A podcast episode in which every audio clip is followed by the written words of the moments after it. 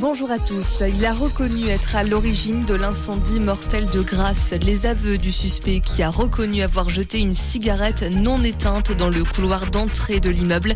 Il a été placé en détention provisoire.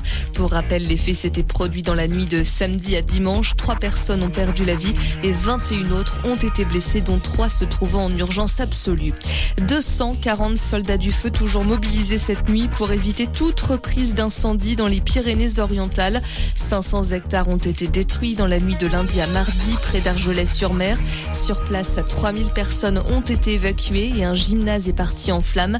De son côté, le procureur de la République de Perpignan a ouvert une enquête pour incendie volontaire aggravé par la mise en danger d'autrui. Pluie d'hommage rendu à Stéphane Vittel, élu et ancien élève, se sont réunis hier en mémoire du principal de collège de Lisieux. Pour rappel, le quarantenaire a été retrouvé sans vie dans son établissement la semaine dernière après le déclenchement d'une alarme anti-intrusion.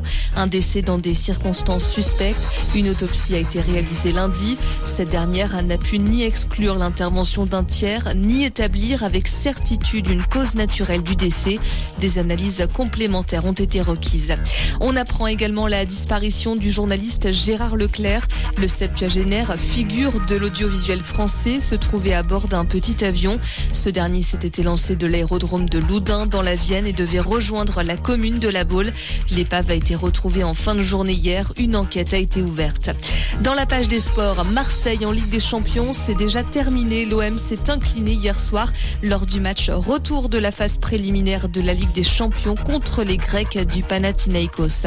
Et football toujours, mais côté transfert, c'est officiel depuis hier soir. Neymar quitte le Paris Saint-Germain. Après six ans passés dans la capitale française, le Brésilien rejoint l'Arabie Saoudite et le club d'Al Hilal. Voilà pour l'actualité. Belle journée à tous.